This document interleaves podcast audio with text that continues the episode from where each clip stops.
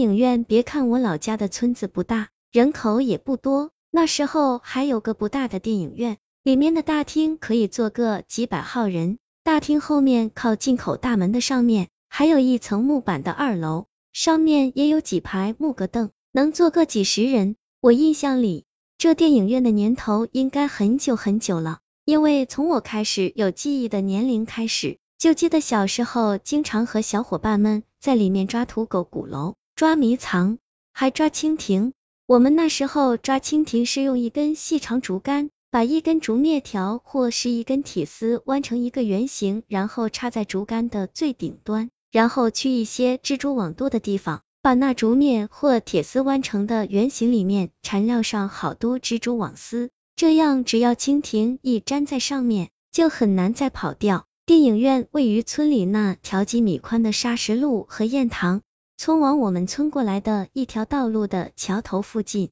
电影院左右两侧都是水田，后面就是大山，在大山和影院之间还是一片水田，只有大门两边是几户村民。那个时候，这电影院几乎很少有放映电影，一年也就那么一次两次，还都是在逢年过节的时候。不过有时候村里人结婚，或是生了个男孩子。家属也会自己掏钱请来先放映队放两场，平时这影院都是闲置着的，大门也是从来不锁的，也锁不了。不但里面灯子破旧不堪，就连正门和两侧的门窗都没有了，就剩一个个框架了。有时候看电影，晚上如果突然下雨，靠两边位置的村民还会被那些空落落的窗户外面飘进来的雨水淋一身。后来每逢看电影，一些细心的村民还会带一张很大的塑料膜，咦，房山村说来就来夜雨这个电影院，也沿袭了我们村子总是不太平的特点。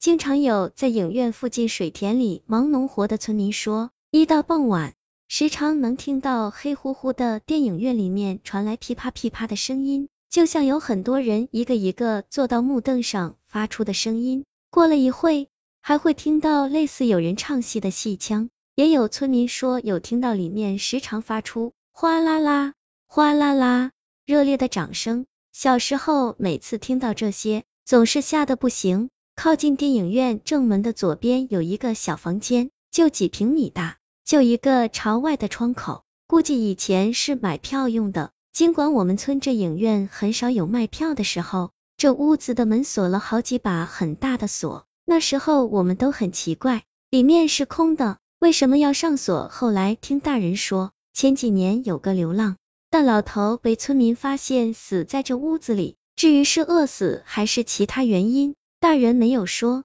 只是这人死后不久，住在影院门口的几户人家，晚上经常发现这屋子里面有亮光，在亮光下还有人影在晃动，有时候还有一阵一阵的咳嗽声，许多村民都说是那老人，说他是流浪汉。没有家，死在了那里，死后亡魂也在那里。因为我们村里出的各种事实在太多了，后来村里就有人把那屋子的门给锁上了，不让我们小孩进去。但后来住附近的村民又说晚上还是能看到里面有光亮人影，那光亮时而大时而小，好像有人在里面烧东西。白天的时候，大家趴窗户外看，里面地上有一大堆烧过的纸灰。这是很奇怪的，因为门上那几把锁都没动，这屋子只有一个窗户，虽然窗框玻璃都没了，但是窗户上有一排钢筋窗条，就是一只狗都爬不进去的。